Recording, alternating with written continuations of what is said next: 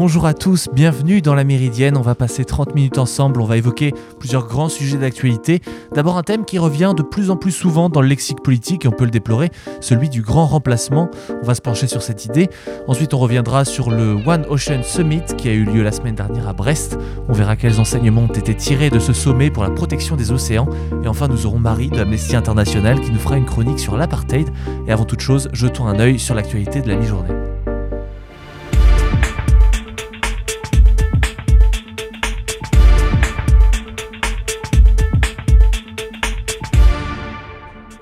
Alors que la Belgique attendra vendredi et l'Allemagne jusqu'au 4 mars pour ouvrir clubs et discothèques, la France, qui espère approcher de la fin de la cinquième vague après la déferlante liée au variant Omicron, permettra à ces établissements fermés depuis le 10 décembre d'accueillir à nouveau la fête à partir d'aujourd'hui.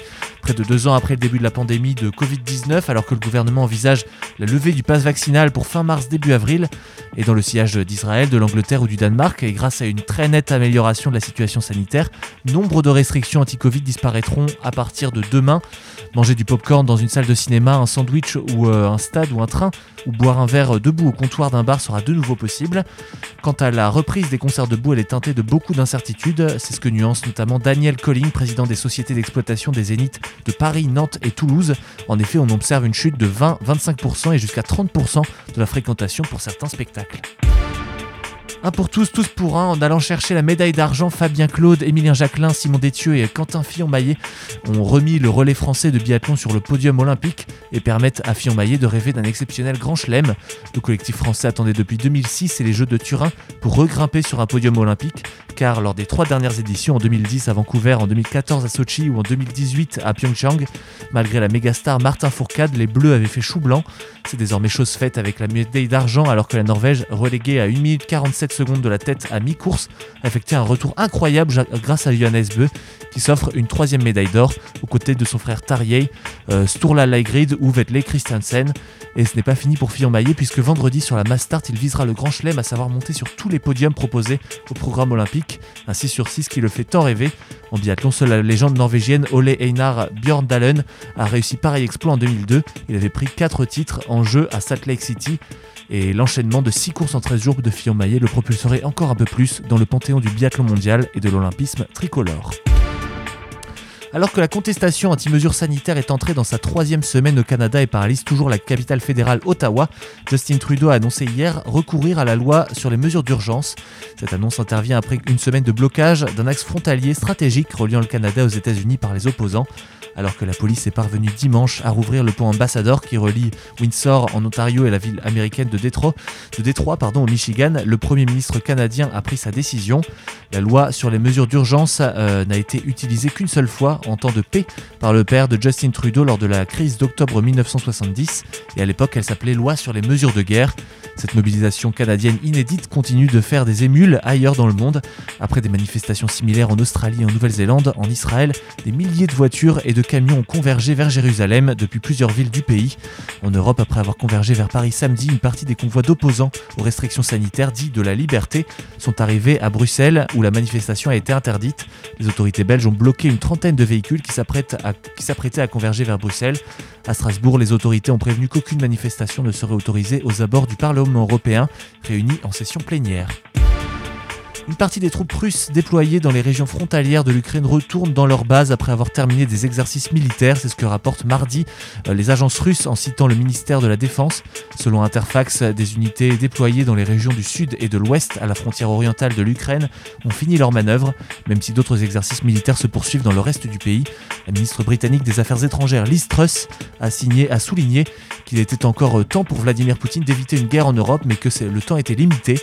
L'Ukraine et les Occidentaux ont réussi à empêcher une escalade russe, s'est félicité le chef de la diplomatie ukrainienne Mitro Kuleba, peu après l'annonce du début d'un retrait militaire russe des abords du territoire ukrainien.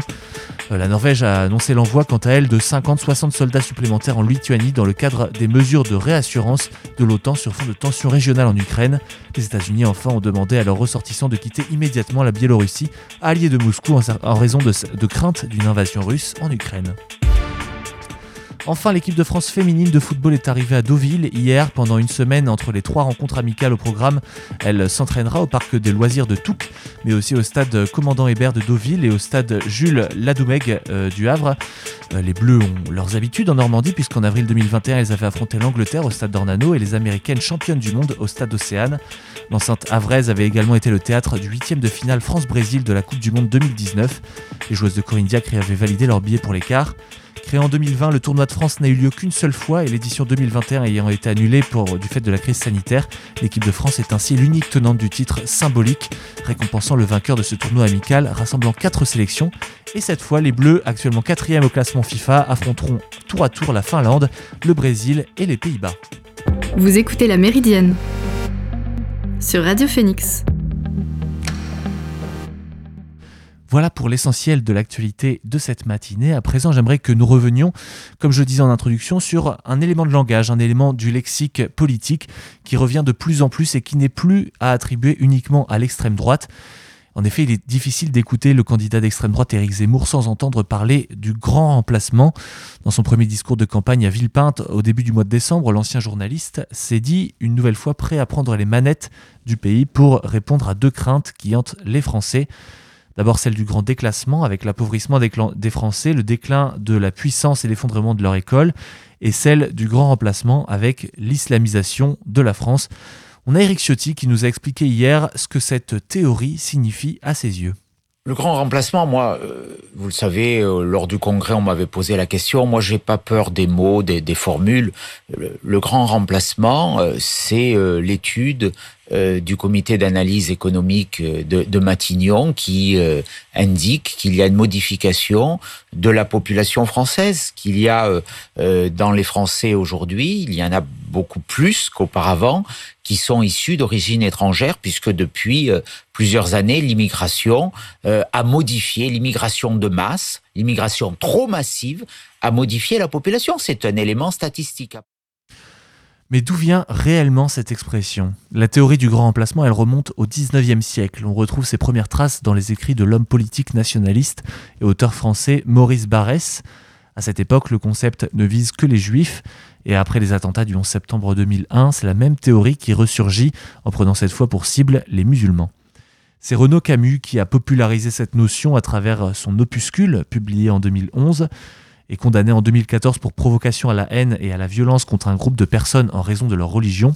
L'auteur d'extrême droite a largement décrit ce processus qui substituerait des Français d'ascendance par une population étrangère venue principalement d'Afrique subsaharienne et du Maghreb. Le grand remplacement repose en effet sur l'idée xénophobe que euh, les flux migratoires accrus participeraient au déclin démographique de l'Occident. Les arrivées massives d'immigrés, ajoutées à leur taux de fécondité plus élevé que celui des Français, risqueraient à terme, selon cette théorie, de faire des populations blanches et chrétiennes une minorité.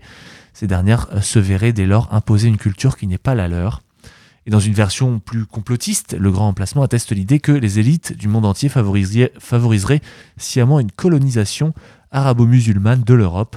Dans les faits, cette théorie a inspiré le terroriste responsable de l'attentat de Christchurch qui a fait 51 morts en mars 2019 en Nouvelle-Zélande.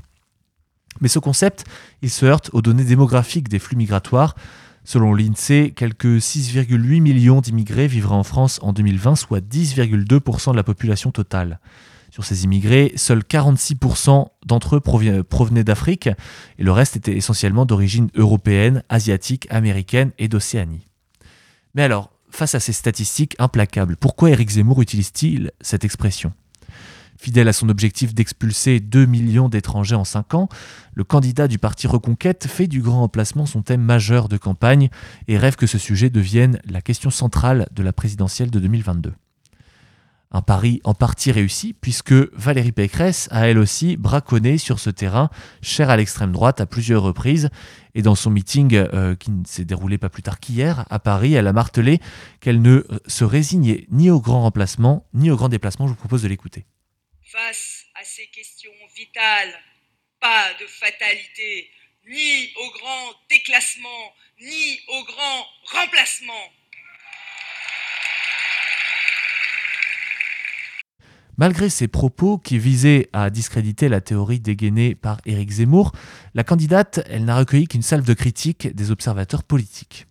Et ici apparaît en tout cas la fenêtre d'Overton, un concept bien connu des experts en communication qui a été théorisé dans les années 1990 par le lobbyiste américain du même nom.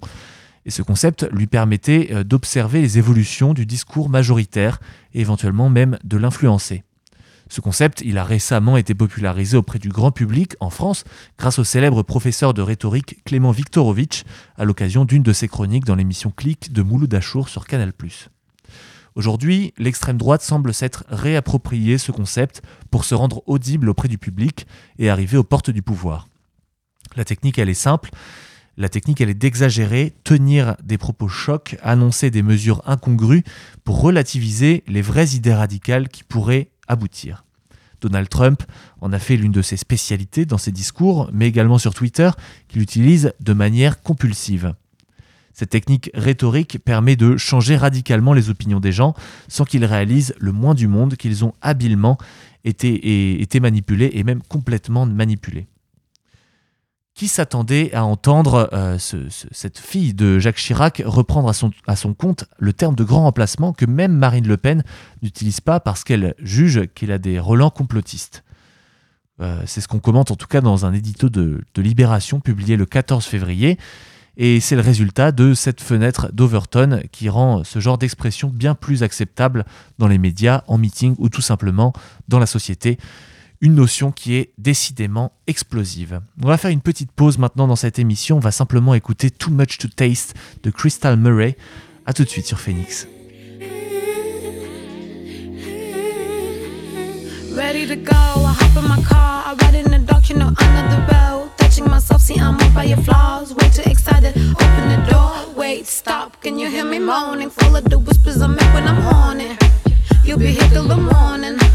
You'll be here till the morning. I spit in your bed, got your love in my hands. I turn upside down, there's only one way. Facing your face is just making me crazy.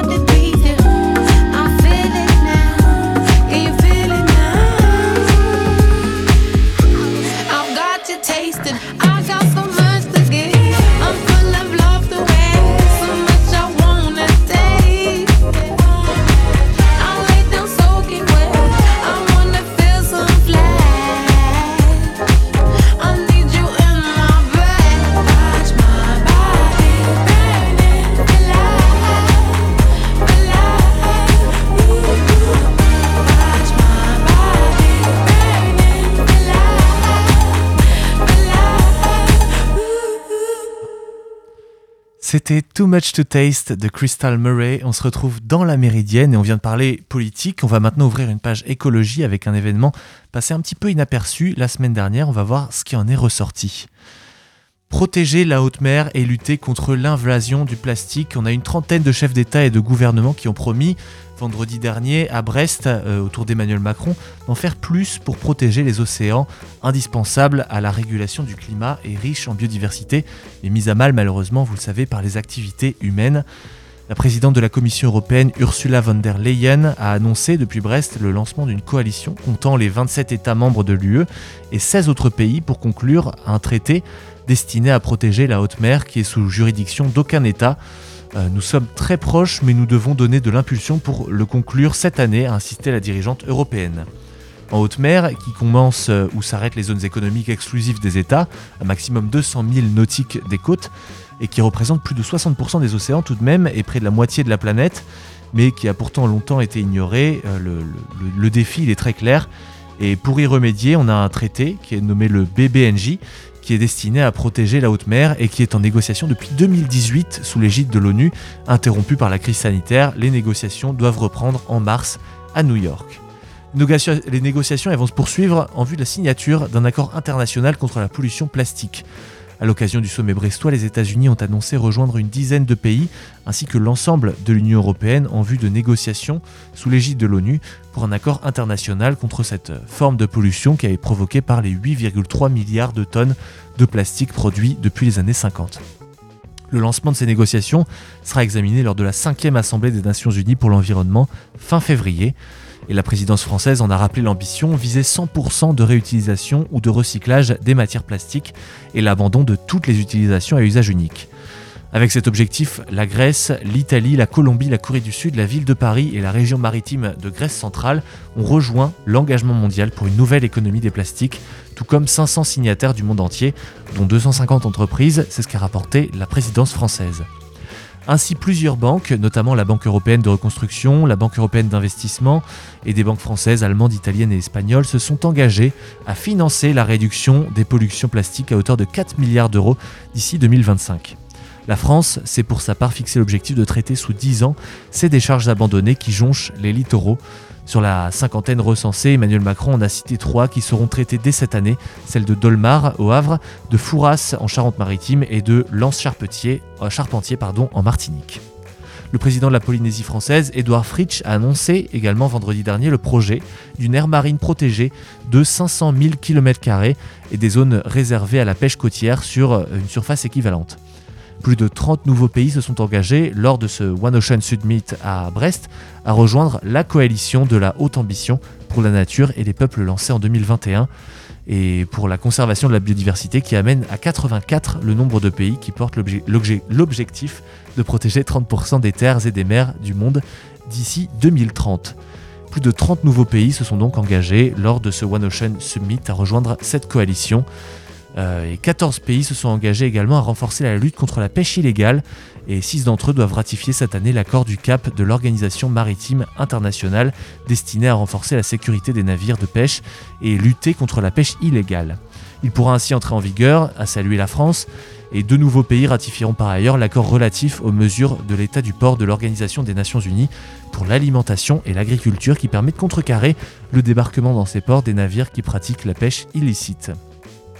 L'UNESCO s'est aussi engagé à ce que au moins 80% des fonds marins soient cartographiés d'ici 2030 contre 20% actuellement. C'est assez essentiel puisque afin d'atteindre cet objectif, on a un coût de 5 milliards d'euros euh, et trois axes qui sont envisagés.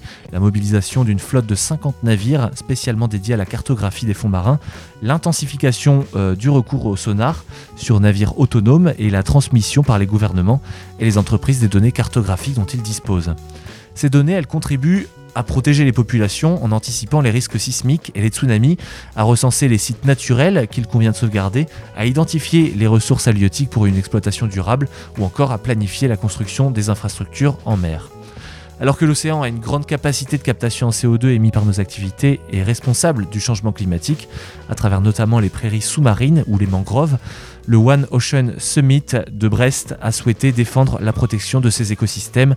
La France et la Colombie ont ainsi lancé à Brest une coalition internationale pour le carbone bleu pour financer leur restauration notamment.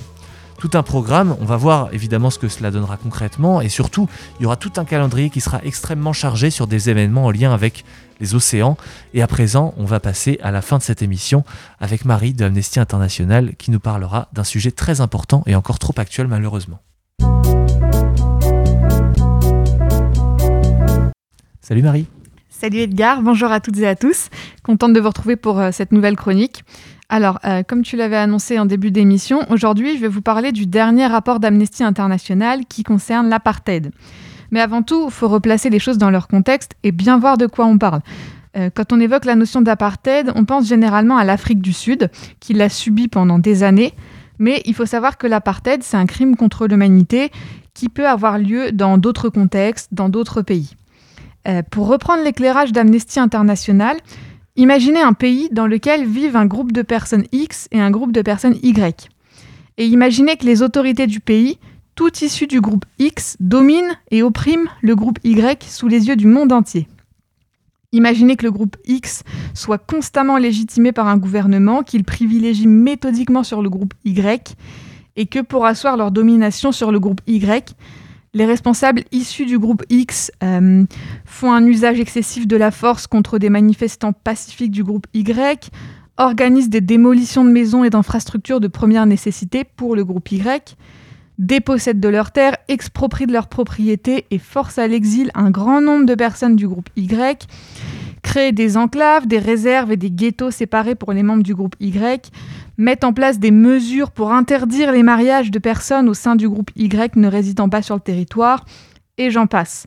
Et imaginez enfin que les pratiques du groupe X soient appliquées depuis plusieurs décennies, soient connues de l'ensemble des institutions internationales et d'un grand nombre d'États composant la communauté internationale, et soient dénoncées par de nombreuses organisations de défense des droits humains dans le monde, mais que pourtant ces pratiques du groupe X aient lieu en toute impunité. Eh bien, c'est ce qui se passe en Israël et dans les territoires palestiniens occupés. Et c'est l'objet du dernier rapport d'Amnesty International qui s'intitule L'apartheid commis par Israël à l'encontre des Palestiniens, un système cruel de domination et un crime contre l'humanité. Alors on a entre les mains un rapport qui est le fruit de quatre années de recherche qui ont été menées euh, de juillet 2017 à novembre 2021.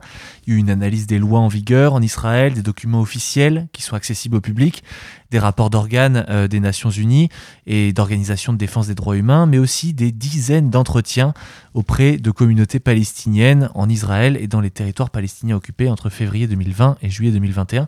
Et j'ai appris d'ailleurs que Amnesty s'était entouré de nombreux représentants et représentantes d'ONG palestiniennes, israéliennes et internationales, d'universitaires, d'experts juridiques, praticiennes du droit et des spécialistes externes du droit international pour avoir une idée très précise de ce qui se passe. Oui, voilà. En fait, Amnesty euh, n'emploie pas le terme d'apartheid à la légère et de manière générale, l'ONG fait très attention aux termes employés. Par exemple, lors d'une précédente chronique sur les exactions commises par la Chine à l'encontre des Ouïghours et d'autres minorités musulmanes, je vous avais expliqué qu'Amnesty n'utilisait pas le terme de génocide, non pas pour nier ce qui se passe en Chine, mais parce que ce crime a une définition bien précise et qu'Amnesty ne disposait pas encore d'assez d'éléments.